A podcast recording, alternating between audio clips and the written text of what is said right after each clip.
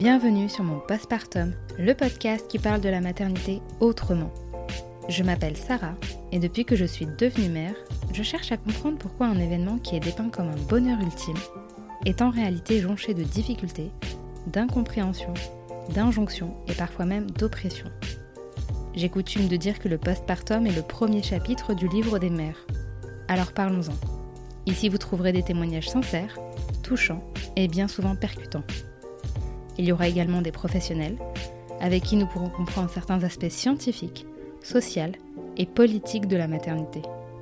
Enfin, j'espère qu'à travers cet espace, vous pourrez trouver du soutien, du réconfort et déculpabiliser sur vos doutes.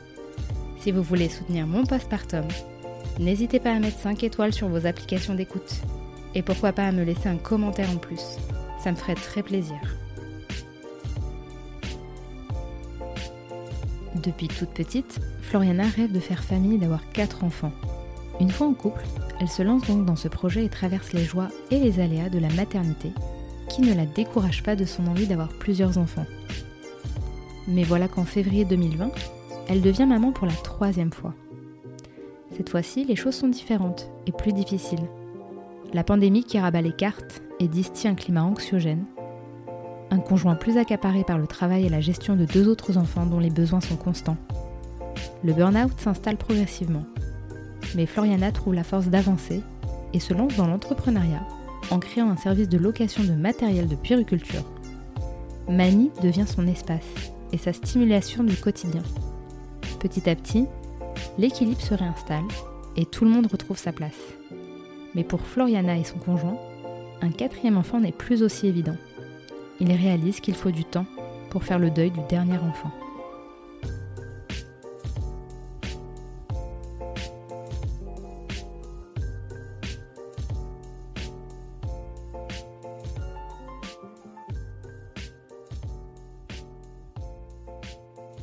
Je m'appelle Floriana, j'ai 34 ans, j'ai trois enfants, Eden qui a 8 ans, Gaïa qui a 4 ans et Priam qui a 2 ans et je suis mariée avec Olivier. Voilà. bah, très bien, c'est déjà génial. Hein et euh, j'aurais aimé savoir, moi, euh, en amont, euh, si tu as toujours voulu être maman. Toujours, mais je ne saurais pas te dire à quel moment j'ai voulu devenir mère, parce que, mais depuis l'adolescence, quoi, c'était déjà quelque chose qui me faisait rêver de fou je pense que j'aurais pas eu la tête un peu plus sur les épaules, j'aurais pu devenir mère adolescente, tu vois. ah oui. Ah ouais, non, mais vraiment, j'avais vraiment, vraiment petite joué beaucoup à la poupée. J'ai une petite sœur, Sarah, qui a 13 ans de moins que moi. Et je m'en suis beaucoup, beaucoup occupée aussi petite. Donc c'était un peu, c'est un peu mon bébé aussi. C'est un peu mon premier bébé, tu vois. Et qu'est-ce que tu as apprécié dans tout ça? C'est le fait de pouponner, de, de, cajoler. Maintenant, avec le recul, qu'est-ce que tu ressens par rapport à ça?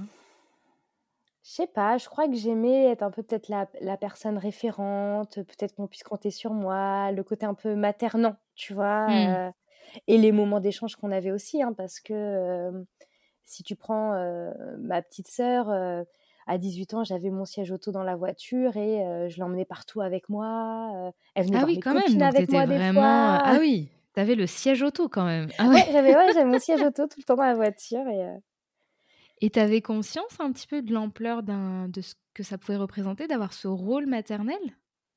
À ce moment-là, comment tu visualisais le fait d'être mère en fait? Bah, je pense que oui. Après, tu vois, j'ai eu la chance d'avoir une maman qui était à la maison, qui s'est toujours beaucoup, beaucoup occupée de nous. Donc j'ai toujours eu cette référence, une maman très présente. Limite, ça c'est plus pour la suite en fait que ça a été plus compliqué parce que genre la barre était haute, tu vois, mmh. c'était un peu, c'était beaucoup de, de, pression, mais bon, on a beaucoup discuté aussi avec mes sœurs, avec ma maman. Mais ouais, non, je crois que ça me faisait pas peur. Avec et même sur ma première maternité, ça, il y a eu des inquiétudes en fait, choses que j'avais pas forcément pour ma petite sœur, tu vois, c'est euh, mmh. est-ce qu'ils vont bien, est-ce que parce que mine de rien c'est pas ma fille, tu vois, bah, et, oui. que, et que j'étais très jeune aussi, tu vois, mais mais ouais, c'est venu un peu plus tard ça. Ouais. Et du coup, ton premier garçon, euh, il est arrivé quand exactement? Quand est-ce que tu es devenue maman pour la première fois Je suis devenue maman le lendemain de mes 26 ans. J'avais 26 ans tout pile. ça a été un long cheminement avant, parce que moi j'étais prête du coup bah, depuis très très longtemps. En plus, à la base, donc mon premier métier c'est infirmière. J'étais diplômée à 21 ans, donc en fait très tôt j'étais installée dans la vie active, j'ai une stabilité. Donc, donc ça a mis du temps, c'était compliqué, surtout que j'ai mis du temps pour l'avoir parce que je l'ai eu sous traitement en fait. Donc, entre le moment où j'ai arrêté de la pilule, qu'on se rende compte qu'il y avait un problème, parce que j'avais pas de règles du tout, même avec l'arrêt de la pilule, qu'on explore, que. Bon, après, ça va, hein, je l'ai eu sous chlomide, ça n'a pas été jusqu'à la FIV ou à la PMA, mais ça a été un petit parcours en fait aussi derrière pour qu'après à peu près un an pour l'avoir. Donc voilà. Et à ce moment-là, bah, pendant que tu es en essai bébé, que tu essaies, comme tu dis, d'explorer les pistes qui vont faire que tu ne l'as pas dans les médias ou de façon naturelle, tu avais conscience de ce que ça pouvait représenter d'avoir un enfant? Est-ce que dans ton imaginaire, il y avait déjà des scénarios tout prêts? Est-ce que tu connaissais le postpartum? Est-ce que tu avais des gens qui t'avaient parlé d'éventuelles difficultés? Ou pas spécialement? Alors, pas du tout. Déjà parce qu'Eden a bientôt 9 ans et qu'il y a 9 ans, on ne parlait pas du tout, du tout du postpartum. Euh, j'ai ma sœur qui était devenue maman, donc ma petite sœur, parce qu'on est trois filles, mmh. qui était devenue maman euh, cinq mois euh, avant que je tombe enceinte. Ça a été dur au début, hein, parce que franchement, je le voulais tellement cet enfant et depuis longtemps d'avoir sa petite sœur qui tombe enceinte. Moi, ça, ça avait été un peu compliqué à gérer à ce moment-là. Elle m'en a pas trop parlé non, vraiment à ce moment-là, on l'abordait pas. Je pense que j'avais pas conscience, mais j'avais beaucoup d'inquiétude parce que je travaillais en, pédiatrie à cette époque-là. Et en fait, pour moi, c'était. En fait, je voyais tellement d'enfants malades que c'était pas possible que le mien aille bien. Ah, ce que je veux dire? Toi, tu étais sur d'autres projections, en fait. C'est ça. Ouais.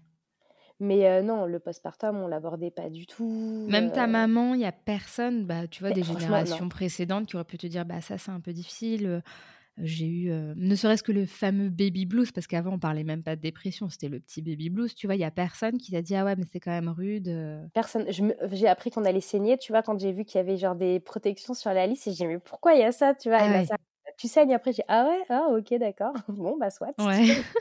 mais non, non, vraiment, franchement, zéro info là-dessus. Et je sais même pas pourquoi avec ma sœur, on n'en a pas tant parlé que ça. Je pense qu'aussi, ma sœur a adoré être enceinte.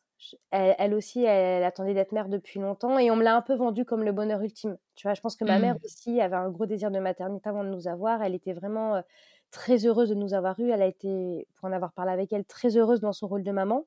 Donc on me l'a vendue vraiment comme, tu vas voir, c'est le truc le plus merveilleux de toute ta vie. Super, quoi. Ouais. Et peut-être que même, même si elles ont des difficultés, c'était peut-être rien comparé euh, à la joie. Euh. C'est ça. ça. Ça dépend, hein. il y a des femmes qui le vivent euh, comme ça, donc c'est OK aussi. Hein. Après, ma sœur, elle, ça a été très compliqué parce que ses enfants ont deux ans d'écart. Donc, tu vois, elle, ça a été plus compliqué à la naissance du deuxième. Et pour en parler après avec ma mère, elle, elle m'a dit que oui, il y avait des difficultés, mais ça a été quand moi j'étais en difficulté que. Elle m'a dit, ah oui, je sais, moi aussi, c'était pas facile. Ah, ok. Ouais. Donc en fait, oui, il y a eu des difficultés, mais c'était c'est pas le premier truc qui leur venait en tête, quoi. Exactement. Et donc tu tombes, euh, bah tu es enceinte, hein euh, Tout se passe bien euh, au niveau de la grossesse, la préparation à l'accouchement et l'accouchement en lui-même d'ailleurs? L'accouchement compliqué, un peu. En fait, si je te le décris sur le papier, tu me diras ouais, mais ça va. En fait, très très long, une péri qui marche mal, une heure de poussée parce que j'aurais dû avoir une ventouse, mais personne pour me la faire. Donc, je vomis tout le long du travail, tu vois. je me te donne le fameux haricot là qui sert à rien, ouais. c'est ça, je me fais recoudre du coup 45 minutes derrière par l'étudiante sage-femme sans péridurale, tu vois, un vrai ah bonheur, tu vois. Oh là donc, euh, Et je comprenais pas quand je me disais, euh, on me le vendait comme le plus beau jour de sa vie. Je disais, mais franchement, c'est le pire jour de toute ma vie. Quoi. Ouais, tu m'étonnes. Le lendemain, c'était chouette. mais le, le... Ah non, l'accouchement, je ne l'ai pas bien vécu. Et la, et, la, suite, parce que bon, tu parles de euh, se faire recoudre, euh, voilà, il y a la fatigue en plus de l'accouchement qui, j'imagine, n'était pas, euh, c'est pas comme une lettre à la poste. C'est ça. Donc, comment ça s'est passé les premiers jours à la maternité bah, avec ton fils Les premiers jours, écoute, je me souviens de la première nuit où il pleurait tout le temps, tout le temps. J'allais finir par appeler la sage-femme. En plus, faut dire aussi que comme j'étais infirmière, comme je travaillais en pédiatrie, je travaillais beaucoup en plus avec des tout petits, tu vois. Mmh. Pour moi, euh, genre j'allais y aller euh, finger in the nose, tu vois, genre non Mmh. mais je sais, je sais. Non, quand tu te retrouves avec ton bébé d'un jour dans les bras qui pleure et que t'es perdu et tu te dis ah mais en fait non je suis trop nulle, tu vois, je sais pas. Bah, tu passes tout. de l'autre côté de la barrière, c'est pas la même Et ça n'a rien à hein. voir, tu vois. Ouais. Euh, et je me souviens de l'aide-soignante qui me dit bah faut ouvrir la fenêtre. J'avais pas osé ouvrir la fenêtre parce que j'avais peur qu'il fasse froid. On était le 1er juillet, il faisait une chaleur pas possible. Genre il avait le, le pyjama en velours et tout. Enfin, bref, bon, elle avait pas été ultra sympa, mais euh, mais à part ce moment-là où vraiment je m'étais sentie perdue, physiquement parlant, les suites ça a été nickel. Je me souviens que j'étais en forme et tout. J'ai pas eu. euh, En plus maintenant rétrospectivement comparé aux autres, vraiment ça a été. Physiquement ça a été, émotionnellement ça a été aussi. Ça a pas été. Été mon, mon postpartum le plus facile, tu vois. Ah, première fois que j'en... Enfin, pas première fois que j'entends ça, mais c'est moins courant. Souvent, les mamans, elles parlent beaucoup du premier parce que c'est le saut, euh, c'est le saut, quoi, le premier saut. Et euh, c'est vrai qu'en off, tu m'expliquais que tu avais été euh, pas mal entourée à ce moment-là. C'est ça, j'avais, bah, du coup, comme j'étais, comme, euh, comme il est né début juillet, j'avais euh, ma petite belle-sœur qui avait 16 ans, ma petite sœur qui avait 13 ans, qu'on passait tout l'été à la maison. Donc, on passait euh, nos journées allongées à regarder Gossip Girl, au frais, au sous-sol. Donc, C'est trop bien, et ça. j'avais de l'aide, en fait, du coup. J'étais, déjà, j'étais pas seule physiquement, tu vois. Ouais. Et en plus, j'avais de l'aide. Tu vois, on est parti euh, un peu sur un coup de tête. Euh, Priam, il avait un mois, parce que c'est début août. Je les ai prises. On est parti voir euh, des amis qu'on avait à Nice. On est parti en voiture. on a fait une pause chez ma tante à Lyon. Tu vois, j'ai conduit tout le long. Enfin, tu vois, et, nickel. Et on en garde un souvenir un peu fou de ces vacances, tu vois. Et du coup, par la suite, parce que bon, bah, tu expliques là que ton postpartum, quand même, globalement, ça va. T'es entourée, t'es bien. Euh, Qu'est-ce qui se passe après par la suite? Parce que tu as deux autres enfants qui arrivent. Est-ce qu'ils ont un écart assez important ou pas, pas du Bah, tout? moi, le désir d'enfant, il est revenu assez vite après Eden. D'accord, tu t'es dit, allez, je, je remets. euh, Ah, mais moi, je, Je me remets le le départ. Enfin, moi, je me suis toujours avec une famille nombreuse. Je m'étais toujours projetée avec quatre enfants. Tu vois, Ouais. je, je me voyais vraiment à la tête d'une grande tribu, d'une grande famille. pour- Enfin, vraiment, enfin, avec le recul, Eden, pour moi, ça n'a pas été. euh, C'était cool. Vraiment, c'était cool. Tu vois, j'étais contente, ça se passait bien. J'avais pas l'impression d'avoir une charge de travail de fou. En plus, avec mon travail, j'étais en libéral à ce moment-là. Et, et du coup, même sur mes jours où je travaillais, je le récupérais le midi. je travaillais un week-end sur deux. Donc, bah, les week-ends, il était à la maison. Il n'était pas gardé. Donc, il était gardé dix jours par mois. Donc, on avait un rythme, mine de rien. Tout assez roulait cool. en fait. Voilà, Ouais. vraiment tout roulé. Euh, ma fille, du coup, elle, je l'ai eu sous traitement, mais one shot, tu vois. Donc, euh, Ouais. pas facile, euh, vraiment. euh. Et là, le postpartum, c'est un peu plus compliqué, par contre, tu vois. Et qu'est-ce qui a été dit Parce qu'elle a, elle a quel âge ta fille? Elle a- là, elle a 4 ans.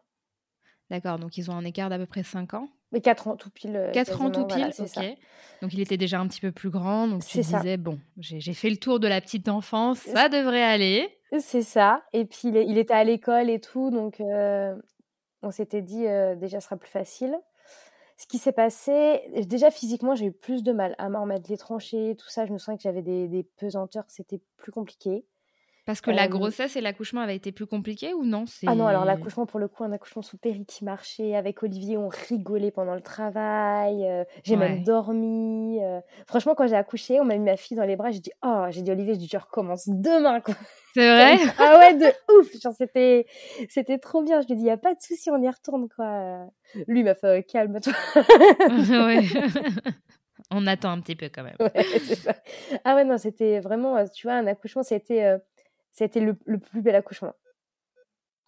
Et, euh, et qu'est-ce qui a fait du coup que ce passepartum-là était plus difficile par rapport à ce que tu avais connu avec ton, ton fils aîné? Bah déjà, Olivier, il a repris le travail euh, quatre jours après. Tu vois, j'ai accouché le mercredi, le lundi, Olivier était au travail. Donc, euh, déjà, j'étais toute seule. Gaïa, elle avait un gros reflux. Donc, bah, en fait, elle passait son temps sur moi. Hmm. J'étais seule, euh, bah, logistiquement. euh, Enfin, tu vois, j'avais personne avec moi. Ma soeur, elle était à l'école. euh, ma mère, elle travaillait. Enfin, tu vois, ma... on avait tous nos vies. Et c'est vrai que c'est peut-être le fait pour le premier d'avoir accouché sur l'été aussi. J'avais du monde de dispo autour de moi. Ma fille est née le 27 septembre.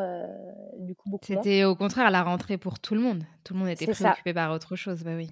j'ai repris le travail, elle avait à peine trois mois et tu vois, j'ai repris en janvier et je crois que dès le mois de novembre, je pleurais tous les jours à l'idée de la laisser. Tu vois, c'était vraiment, j'avais beaucoup d'angoisse par rapport à ça. C'était pas possible pour moi, c'était trop tôt. Et, et voilà, c'est ça qui était plus. Mais parce qu'elle avait aussi, parce que tu parles d'un gros reflux, c'est quelque chose qui a continué dans les semaines ou, ou non, ça s'est stabilisé et c'était juste la séparation qui faisait que tu, tu le vivais mal? Bah, en fait, c'était un cumul de tout. Il y avait la fatigue. Parce qu'en fait, pendant trois mois, elle a dormi sur moi, en fait. Tu vois. L'allaitement, ça se passait pas très bien. C'était mmh. compliqué. Pour te dire, j'étais obligée de la changer assise. Rien que d'enlever le body, enfin, de l'allonger pour. Genre, ça repartait. C'était. Après, ils sont en souffrance, quoi. Donc, le temps qu'il se calme et que ça. ça, bah, après, j'ai de la chance. Elle n'avait pas de perte de poids. J'avais pas de bébé qui hurlait tout le temps. C'est-à-dire qu'à partir du moment où elle était en portage ou qu'elle dormait sur moi, euh, ça roulait. Tu vois. Il n'y avait pas trop de douleurs associées. Je pense que c'est ce qui m'a aidé aussi. Mais euh... puis, tu as un premier à gérer. C'est ça. C'est vrai qu'on parle du deuxième, on oublie qu'il y en a déjà un qui est là et qui a quand même des besoins qui sont certes pas les mêmes, il y a plus d'autonomie, mais il est là. Bah, à 4 ans, euh, 4 ans, tu fais quand même pas grand-chose tout seul, quoi. Tu vas... Et, il l'a bien vécu? Oui, parce que vraiment, sa petite sœur, il l'attendait depuis, oh là là, mais je crois qu'il devait avoir à peine deux ans. Il avait déjà un poupon ah qu'il avait appelé petite sœur. Il rêvait, mais il m'en parlait tout le temps. Il rêvait. Ah, et en plus, une petite sœur ah particulièrement, quoi. Ah oui, je disais, mais tu sais, Eden, ça peut être soit une fille, soit un garçon, soit une fille alors. Non, mais on ne choisit pas. Oui, mais une fille. Mais si c'est un le garçon, non-choix. c'est ça. Si c'est un garçon, non, non, non, je veux une fille. Quand le gynéco m'a dit c'est une fille, j'ai fait oh.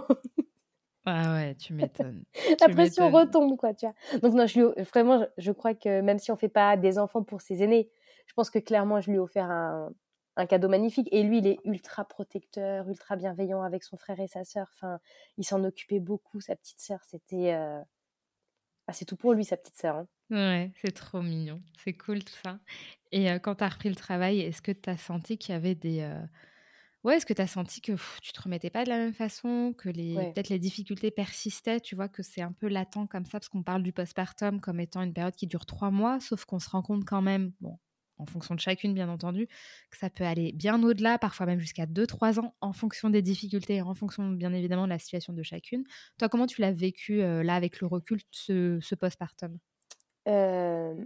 Compliqué. Déjà parce que alors déjà au bout d'un mois un mois et demi je change de travail parce que du coup j'étais absente sur des plages horaires de 10 heures et je me suis dit non clairement enfin j'ai de la chance d'avoir un métier où tu peux moduler en fait. Clairement je trouve un travail plus près de nuit ce qui me permet en fait de, de passer plus de temps avec eux tu vois plutôt que de laisser mon bébé 10 heures par jour 5 jours par semaine.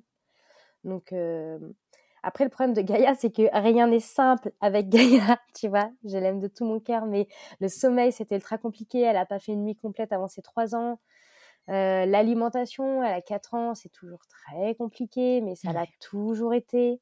Euh, c'est une enfant, euh, en fait, tu as de la dynamite entre les mains, genre elle peut exploser à n'importe quel moment, tu vois. Donc tu jongles en fait avec elle tout le temps. Et ça depuis qu'elle est bébé. Donc tu me diras, je commence à avoir l'habitude depuis. Hein. Mais, mais ça a été compliqué parce que du coup, tu vois, là, ça fait 4 ans et demi que je dors pas. Enfin, que j'ai pas eu une nuit complète. Ah Quand même. Mais du coup, c'est pas facile. plus des soucis de mode de garde. Donc, genre, des fois, je travaille la nuit, je garde ma fille la journée. Ça, ça a duré 6 mois. Enfin, tu vois, un peu chaud. Mais on en voulait trois. Et ça t'a pas. Enfin, est-ce qu'à ce, moment-là, tu te dis, ah ouais, parce que passer d'un premier enfant où ça a l'air super génial, où tout roule, tu arrives à trouver facilement l'équilibre pro-perso, à un deuxième enfant qui bah, forcément rajoute une charge, où le travail ça convient plus, où elle, bah, elle, a, son caractère, hein, elle est comme elle est, mais ça t'ajoute des difficultés, ça t'a pas dissuadé, tu t'es pas dit «Ah ouais non là en fait je voyais un clan, une fratrie, on va peut-être se calmer ou non non tu t'es dit non moi je, je continue quoi. Mais ça a été pire que ça. Parce que je me suis dit, ok, on le fait maintenant, sinon on le fera jamais. Ah oui, d'accord. Toi, tu t'es dit, allez, en avant, c'est bon. Franchement, on a la tête dedans. Euh, donc, euh, on a repris euh, Priam, le projet bébé, il est venu pile au un an de Gaïa. En fait, une copine m'annonce sa grossesse début septembre, le jour de la rentrée en plus. Et, et là, on se dit, ok, go. Tu vois, mais par exemple, j'avais pas repris de contraception après Gaïa. Tu vois, on s'était dit si ça arrive, ça arrive. On savait qu'on en voulait un troisième, on savait pas quand exactement, mais c'était dans, c'était dans les tuyaux. le truc, c'est que après, du coup, à un moment donné, on suspend le projet parce que ça met du temps à arriver. On se dit non, mais là, moi, je voulais, je voulais changer de travail, je pouvais pas parce que je me dis je vais pas changer et refaire un bébé. On avait ce projet-là, mmh. et je pense qu'aussi je projetais aussi parce que ça avait été tellement compliqué avec Gaïa et sur les modes de garde qu'on avait, on s'était dit pour le troisième, je prends un congé parental. Donc je pense que je voyais aussi ce troisième bébé avec la pause familiale qu'elle avait et je pense dont j'avais besoin aussi à ce moment-là. Bon, on décide de suspendre le projet parce que ça n'arrive pas. 15 jours, je change de travail. Et 15 jours après, on se dit non, là, on arrête, je tombe enceinte. ah oui, d'accord. C'était peut-être le travail qui bloquait. Euh, non, parce que sachez, et ça, ce n'est jamais dit, mesdames, si vous êtes sous chlomide, il y a un effet rebond. C'est-à-dire que quand tu arrêtes, au bout de un mois, deux mois, voire trois mois, en fait, ça multiplie l'efficacité. Mais ça, tu vois, on ne me l'avait pas dit. D'accord. Donc, quand je suis arrivée chez le gynéco en disant oh, Je suis tombée enceinte naturellement, il me dit Non, non, non, pas du tout, il y a un effet rebond. ça aurait peut-être pu me le dire quand même. Ça aurait été sympa. D'accord, ouais. Donc, en fait, il y a énormément de femmes qui enfin peut-être pas, on ne sait pas, mais qui prennent le traitement, voient que ça ne marche pas, elles arrêtent. Et en fait, le corps lui-même a. C'est ça. tu l'expliques, ce fameux rebond où ça vient à retardement, en fait. Voilà. Ok. en fait, il n'y a pas besoin de prendre le traitement longtemps. Tu le prends pendant un temps, t'arrêtes, attends, et puis. Euh, mais il m'expliquait justement que quand des fois ça met longtemps à arriver sous chlomide, il stoppe pour voir justement euh, pour sur cet effet rebond. Bah, c'est bon à savoir, hein, les, les, C'est ça. Si ça vous intéresse. Et euh, donc, enceinte de Priam. C'est ça. Avec un grand à gérer, une petite à gérer, parce qu'elle est petite. Bah, elle a 18 euh, mois, elle quoi. Elle a, voilà, elle a même pas deux ans. Comment tu te sens là euh, Parce que ça commence à. Est-ce que ça commence à peser? Parce que être enceinte euh, toute seule ou être enceinte avec juste un enfant, c'est pas pareil que de gérer déjà une fratrie voilà, qui, qui, roule, quoi, mais qui, qui, qui demande quand même une certaine charge. Comment tu le vivais? Bah, je le vivais bien parce que, mine de rien, j'étais titulaire enfin, de la fonction publique, donc je m'arrête tôt. En plus, parce que bah, forcément, quand tu es sur un métier où tu es tout le temps debout, j'ai un col qui se contractait un peu, tu vois. Donc, je suis arrêtée tôt dans ma grossesse et du coup, j'en profite. Je profite de mes enfants, j'en profite pour me reposer, j'en profite pour me projeter. À ce moment-là, j'avais déjà le projet de changer. Tu vois, ça fait, tu vois, là, ça fait 13 ans que je suis infirmière j'avais envie de changer. Je me suis dit, bah voilà, je vais, je vais profiter de ce moment-là aussi pour, euh, bah, pour savoir ce que je veux faire, euh, de quoi m'orienter derrière. Donc, euh, donc alors c'est sûr, c'est fatigant, surtout que moi, les grossesses, c'est pas mon kiff ultime. Hein, mais non, je le vis bien, c'est cool. Je, je prépare beaucoup mon postpartum. Oui, donc à ce moment-là, est-ce que tu es plus informée? Comment ça se passe de ce côté-là? Parce que les années passent, et on commence à en parler davantage. Exactement. Bah, tu vois, il y a eu le, mon postpartum d'Ilana Weisman. Euh, et mm. limite, genre moi, à ce moment-là, dans ma tête, il y a une, une ampoule qui s'allume, qui fait Ah, c'était donc ça Ouais. Oui, tout prend son sens, en fait. Exactement. Donc, euh, il était prévu pour, euh, sûrement les pour février. Donc, grande chance que j'accouche pendant les vacances de février. Donc, tu vois, le projet, en gros, c'est... moi, je voulais... Alors, je voulais accoucher à la maison, mais Olivier n'était pas chaud. Donc, on avait coupé la poire en deux en disant j'accouche à l'hôpital, mais je fais une sortie. Genre, moi, je me voyais sortir grand, grand maximum dans les 24 heures. Et rester à la maison. Ma mère devait venir la première semaine et euh, ma belle-mère est pas loin. Et on s'était dit si c'est un peu trop chaud sur le rythme, euh, on part chez ma belle-mère. Comme ça, au moins, on aura pu tout ce qui est euh, intendance à gérer. Et Olivier, lui, il était pareil en entre-deux professionnel. Donc, lui, il avait prévu de prendre trois semaines de pause. Donc en fait, sur les trois premières semaines après la naissance de Priam, euh, sauf qu'il est né à trois jours après terme, tu vois, passer les vacances de février. Donc euh, ultra préparé. vraiment, genre, euh, j'arrive. comment alors? Bah, Préparation en bêta. non, vraiment, j'avais mon congèle plein, j'avais des ressources, du monde, tout ça, genre j'étais au taquet. Et bah, par contre, l'accouchement de Priam s'est pas bien passé du tout. Euh, on est resté trois jours du coup parce qu'il était un peu en néonate. En fait, euh, en gros, j'ai fait une dilatation complète en une heure et demie sur un bébé de 4 kg avec un cordon très serré. Donc en fait, la ah péri, elle a marché que pour la pousser. Euh, et en fait, comme il a eu un peu du mal du coup à, s'acclimater à la vie terrestre, dû en plus à l'hypoxie, enfin au manque d'oxygène du cordon, mmh. il a été un peu ventilé. voilà. Donc avec la peur qu'elle a avec, parce que mon bébé, on me l'a montré, il était tout bleu, réactif. Enfin, tu bah, oui, tu m'étonnes. Puis personne s'y attendait. C'est pas un truc que tu vois en amont. Pas du tout. Et une douleur, tu vois, je, je, me moquais un peu devant Baby Boom, tu sais, des femmes qui criaient. J'ai mais qui crie comme ça? Personne ne fait ça. Ouais, jusqu'à ce qu'on le vive. c'est ça, moi. Et je me disais dans ma tête, s'il y a une primipare qui vient et qui m'entend, elle va paniquer vraiment. Ouais, parce que là, du coup, tu as tout senti quasiment. À tout. Tu as senti le travail, en fait. Ah, mais euh, franchement, c'était la pire douleur que j'ai jamais connue. Quoi. Et pourtant, j'avais déjà accouché deux fois, tu vois. Donc, euh, mmh. Et le premier aussi, quasiment sans péri. La poussée s'était faite sans péri. Et là, euh, genre, en une heure et demie, c'était un peu violent, quoi, tu vois. Mais. Donc, du coup, je suis restée après cet accouchement sur une petite amertume aussi. Tu vois, un petit goût de Ah ouais, mais. Parce que lui aussi, je l'avais bien préparé très idéalisé. Je me disais, on savait pas si on en ferait un quatrième ou pas. Olivier était moyennement chaud, moi plutôt oui. Je me disais, écoute, vis ces moments comme si c'était la dernière fois. Ouais, parce que déjà à ce moment-là, euh, c'est vrai qu'en amont, là, tu disais que tu voulais quatre enfants. Déjà à ce moment-là, est-ce que ça commençait à vaciller cette envie? Pas du tout. Toi, non, mais ton conjoint, ça commençait un peu à. Ouais, on pourrait peut-être s'arrêter. C'est ça. Et surtout, en fait, euh, alors dans le contexte, que mine de rien, ça compte. En fait, juste avant que je tombe enceinte, et si je prends pas le clomide aussi, c'est parce que ma fille, elle est hospitalisée pour un rotavirus, qui est une forme un peu grave de la gastro.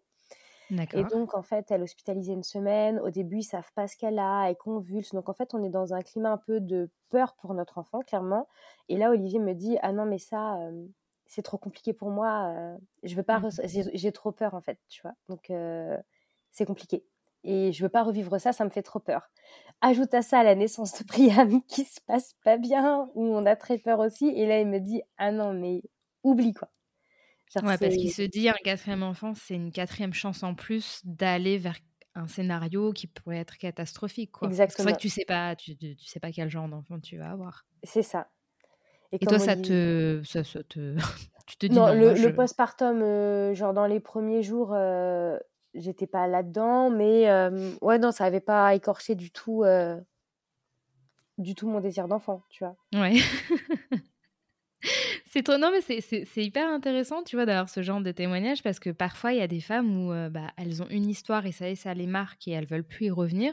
Et c'est fou de se dire que des fois, tu as des envies tellement fortes que même s'il y a de l'adversité, de, la difficulté, ben non, c'est l'envie plus fort que tout, quoi. Donc, c'est ça. Alors que pourtant, quand, j'ai accouché de Priam, je me disais, non, mais accroche-toi, ce sera la dernière fois de ta vie que tu vivras ce cauchemar. ouais. oui, donc sur le moment, tu avais quand même un petit moment de. D'accord. Mais ça revient, quoi. L'envie revient quand.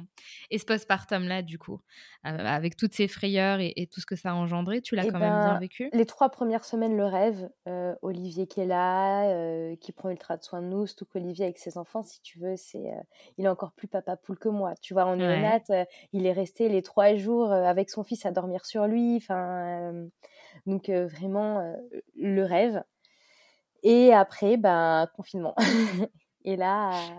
Ah oui, donc toi, ton troisième, tu l'as eu juste avant le confinement. C'est ça, bah, trois semaines avant. 2020, euh, février 2020. C'est ça, il est né le 21 février 2020. Et donc là, bah, en fait, Olivier, il doit forcément reprendre le travail, en plus sur euh, sa boîte à lui, donc avec des enjeux euh, financiers où, en gros, bah, s'il ne travaille pas et qu'il ne ramène pas d'argent, bah, il n'y a pas de salaire. Hmm. Donc, une pression pour lui de bah, travailler dans ce contexte-là. Et donc, du coup, et moi, je me retrouve du coup à la maison, toute seule, avec les trois enfants. Donc, Eden qui a 6 ans, donc école à la maison.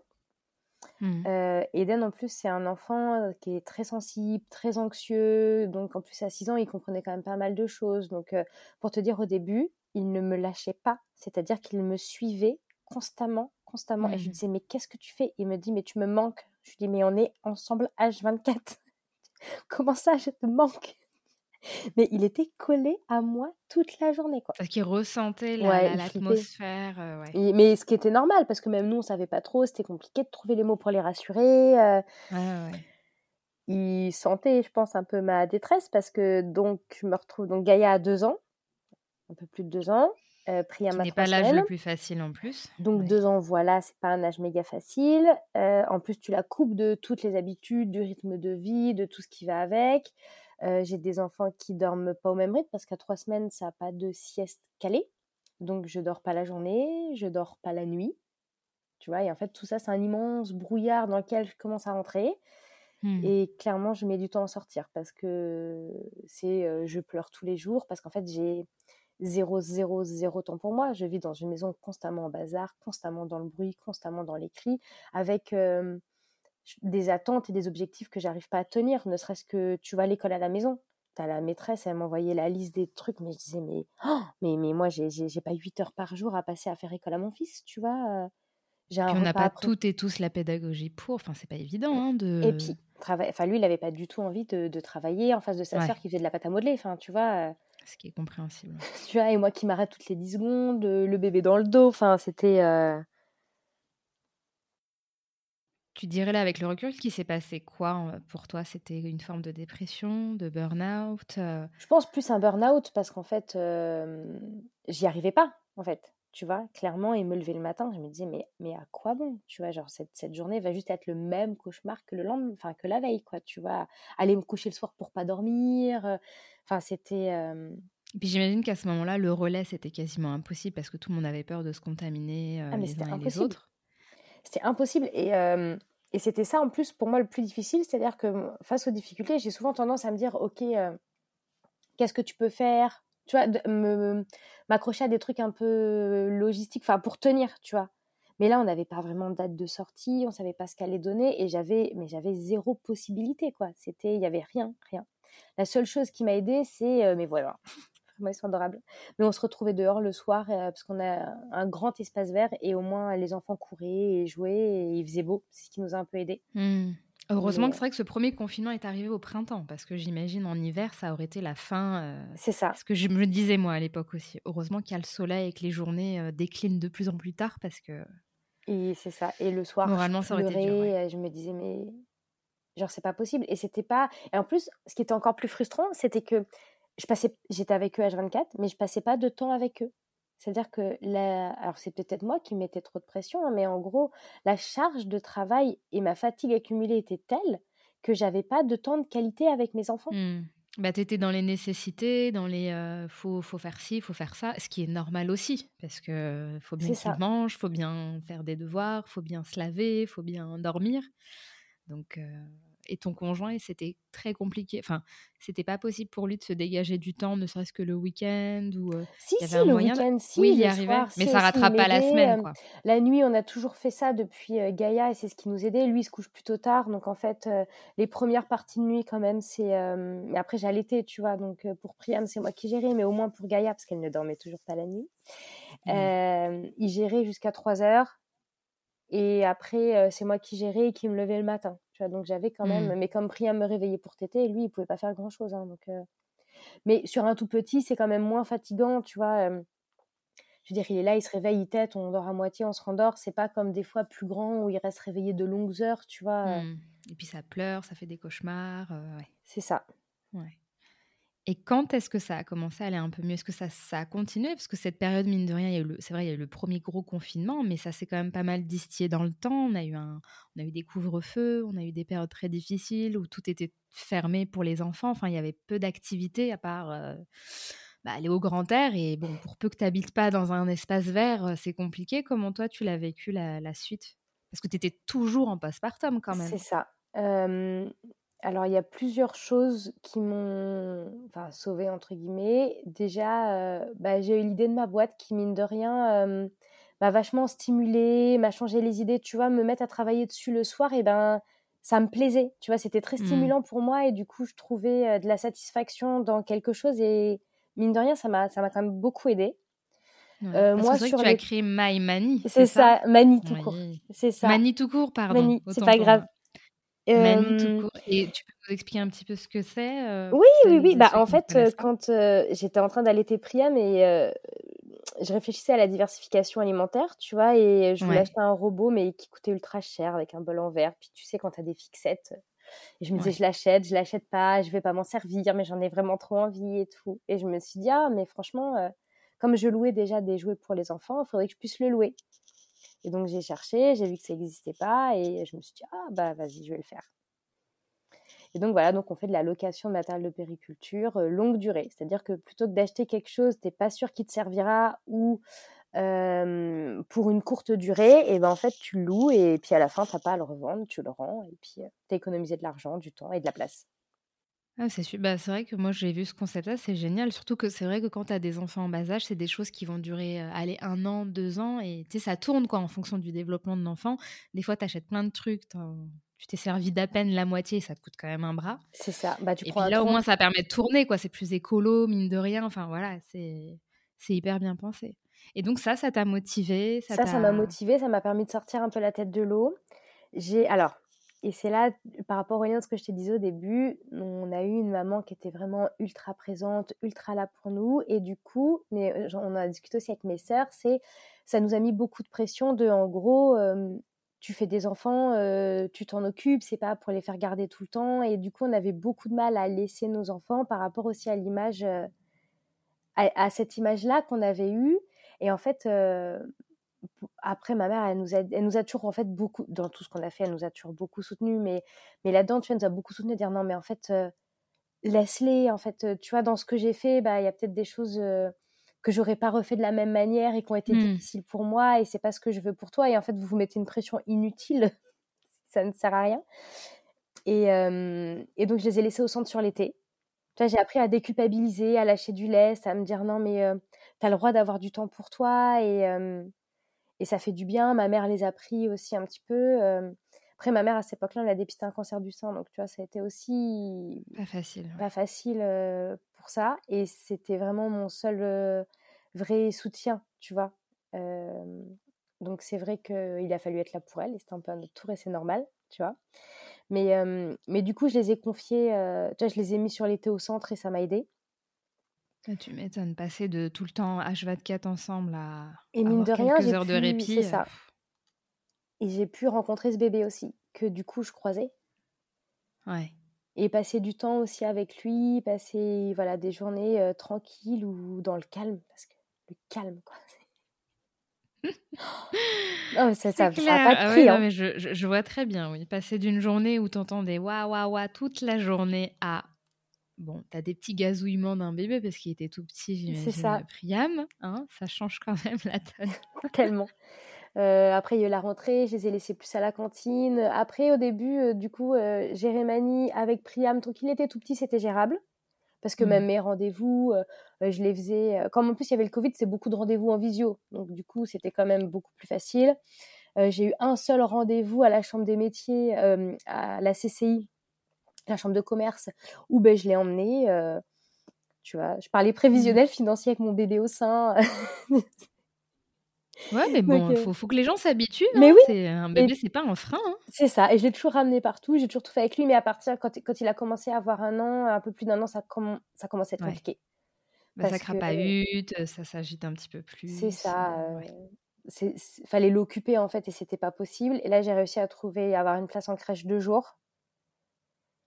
Et, et, et, mine de rien, tu vois, donc il avait 15 mois et il m'a fallu un an vraiment pour sortir la tête du brouillard. Ça a été là où ça m'a frappé. En fait, c'était bah, du coup 1er juillet pour l'anniversaire d'Eden, on va à Disney. Et le lendemain, je voulais les garder. je me suis dit, je les mets pas à l'école de juillet, c'est bon, mmh. je vais les garder. Olivier m'a dit, non, mais si, a école. Et j'ai dit, non, non, non, je vais les garder. Et là, j'ai capté qu'en fait, j'avais envie qu'ils soient avec moi et j'avais envie de les garder.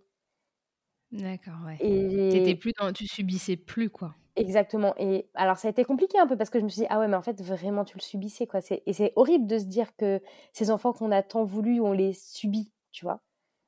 pour moi, pour l'image que j'avais de la mère et pour l'image que je m'étais faite de la maternité, ça a été compliqué. Mais justement là, qu'est-ce que ça a changé entre ce que tu t'imaginais toutes ces projections, tous ces fantasmes, parce qu'en plus, tu as eu un modèle euh, de mère euh, dévouée, pardon, présente, euh, même si ça n'a peut-être pas été facile hein, de, son point de vue, à ce que là, tu as traversé ce que tu as vécu. Qu'est-ce que ça a changé dans ta vision, dans ta perception? Ah bah tout, je me suis pris une claque monumentale. Je me suis dit, mais c'est l'enfer ce truc. Parce que j'y arrivais pas et en plus, j'étais pas à la hauteur de ce que je m'étais fixé. Et puis... Et puis parce que c'était dur, en fait, vraiment c'était dur. C'est tu dors pas, Déjà, quand tu dors pas, c'est très compliqué hein, de... de, garder ne pas dormir, c'est compliqué pour tout. Hein, c'est ça. je, je, comprends même pas qu'on s'imagine qu'on puisse y arriver, en fait. Mais... Tu vois, ma fille, elle a grandi, elle a commencé à dormir la nuit. petit à petit, sur des petits trucs, ça a permis de, bah, de souffler. Et tu vois, toutes ces petites bouées auxquelles j'ai pu m'accrocher, mine de rien, bah, elles m'ont permis, permis de sortir de là. Et tu t'imaginais, tu t'es dit, je vais quand même essayer d'en lancer un quatrième, ou à ce moment-là, avec ton conjoint, vous vous disiez, bah non, en fait, on va peut-être s'arrêter là. Alors, tout ce qui se passe? c'était non. ça, n'a jamais plus changé et ça n'a toujours pas changé. Moi, j'étais dans l'ambivalence totale. C'est-à-dire que revivre ça pour moi, c'était pas possible. Mais si demain tu me dis tu t'as aucune contrainte logistique et un bébé qui dort la nuit, oui j'y vais. Tu vois?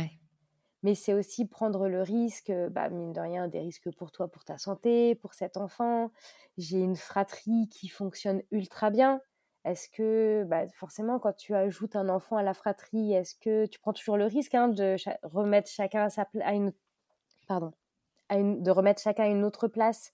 Et est-ce que ça se passera aussi bien?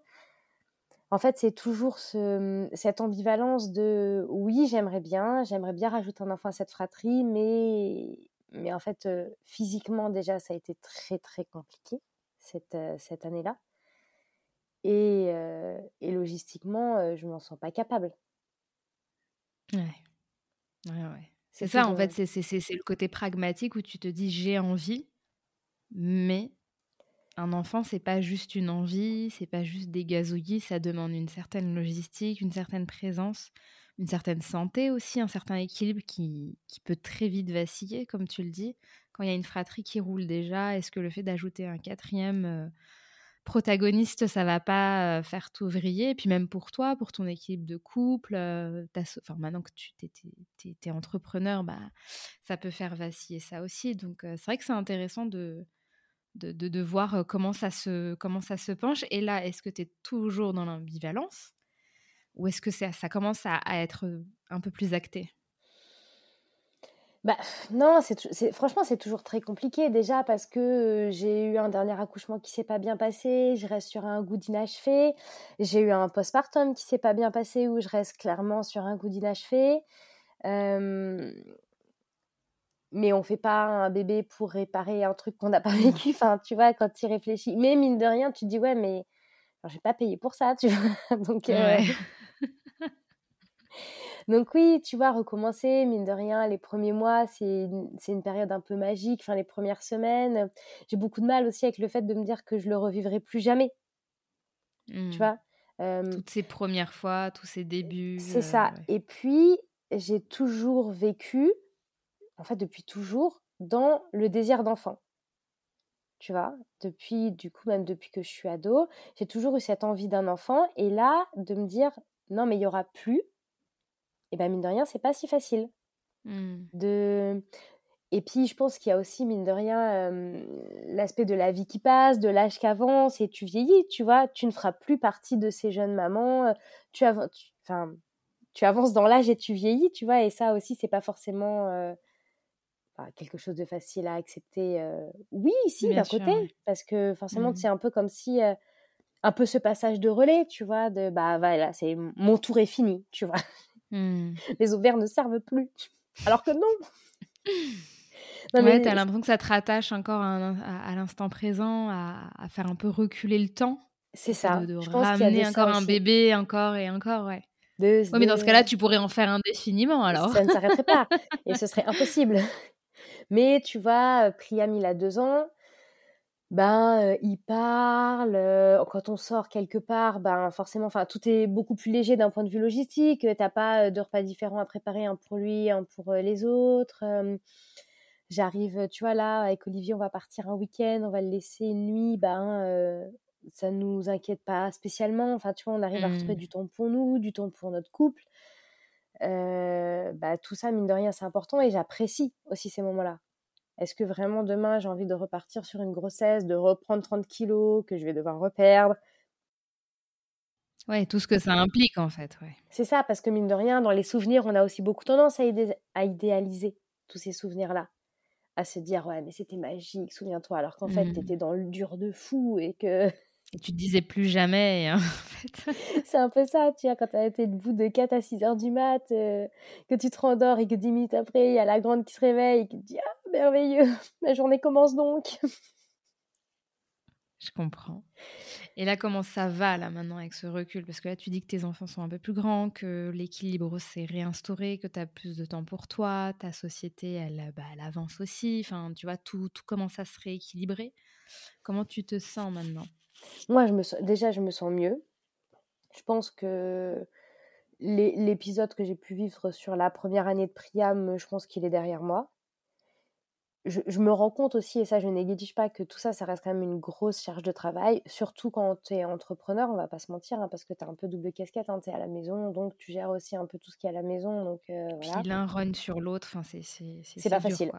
Mmh ça, c'est jongler. Je me dis que encore un an et Priam sera à l'école, donc bon, mine de rien. Six pieds. Ah oui, parce que j'ai que trois jours de garde pour l'instant, tu vois. Donc là, à partir de mai, je vais passer à cinq. Donc déjà, voilà, ça aussi, ça va permettre d'être un peu plus gérable et de pouvoir travailler un peu plus parce que bah, forcément, euh, côté... En fait, tu es toujours un peu à moitié sur plein de trucs.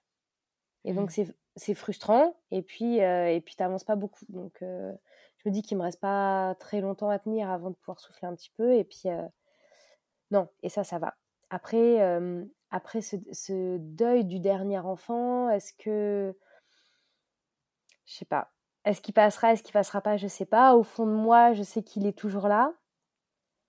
Je sais qu'il n'y en aura pas. Et que peut-être en rationalisant, c'est mieux comme ça. Mais. Mais tu vois, demain, je tombe enceinte, euh, je serais bien embêtée. mais pendant que tu parlais, je me suis dit, mais si ça arrive par surprise, du coup, euh, est-ce que, est-ce que tu te diras, bon, bah, c'est le destin, c'est un signe. Enfin, tu vois, chacun y voit euh, ce qu'il a envie de voir finalement. C'est ça. Euh, je serais pas qu'il y a aussi cette. Ouais, là, c'est encore, c'est encore la, la, question, je pense que la question se poserait. En tout cas pour moi, tu vois. Ouais. Et je pense que ce serait pas si facile. J'espère que ça ne m'arrive pas, vraiment, parce que je n'ai pas envie d'en arriver à se poser ces questions. Bien sûr, mais c'est sûr. Mais, mais tu vois, je pense que je vais la jouer un peu en mode. Tu me diras avant qu'il soit trop tard, il va quand même se passer un petit paquet d'années parce que j'ai 34 ans. Hein, je suis pas. Mais c'est. Euh, tu laisses la, la porte ouverte jusqu'à ce qu'il soit trop tard, entre guillemets. Puis un jour, bah, le destin aura choisi pour toi. Mais, euh, mmh. mais non, mais même mine de rien, l'idée d'y retourner, en fait, euh, je me dis que j'aurais pas la force. Ouais. Bah, surtout là, avec la période qu'on a vécue qui n'était pas évidente. quoi. Peut-être que s'il n'y avait pas eu de pandémie, les choses auraient été différentes avec des si, on pourrait faire plein de choses, mais... Bah, peut-être plus compliqué, mine de rien, parce que pour Olivier, c'est assez acté, et que pour moi, ça ne l'était pas, et que mine de rien, ça, ça a permis de me dire, non, mais... Euh, hmm. C'est pas si... Tu vois, peut-être que le désir aurait été beaucoup plus fort, et que mine de rien, ça aurait été plus conflictuel. Hmm. Ouais.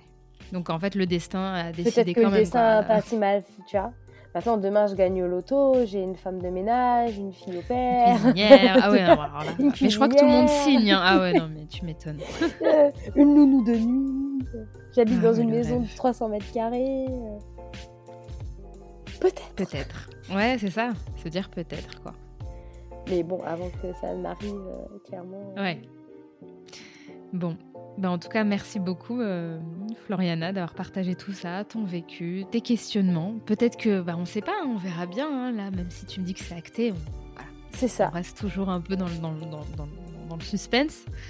Euh, merci d'avoir partagé euh, tes, tes, tes, réflexions ton petit parcours euh, maternel. Et euh, pour celles bah, que ça intéresserait, Floriana a un compte Instagram Mani, où, comme elle le disait un petit peu précédemment, elle propose la, location de, matériel de puriculture. Donc allez jeter un coup d'œil, c'est hyper intéressant. Et puis en plus, il me semble que régulièrement tu reverses euh, des bénéfices à des associations comme euh, Maman Blues, etc. Donc euh, c'est cool d'avoir un peu ce cercle vertueux où, voilà, où ça tourne, où il y a une sororité, où il y a de la bienveillance. Donc moi je valide à 100%. Quoi. Eh ben merci beaucoup. à bientôt Floriana. À bientôt. J'espère que cet épisode vous aura plu. On se retrouve la semaine prochaine pour un nouveau témoignage. En attendant, Vous pouvez me suivre sur mon compte Instagram, mon postpartum tout attaché, pour ne rien rater de mon contenu. Prenez soin de vous et à très bientôt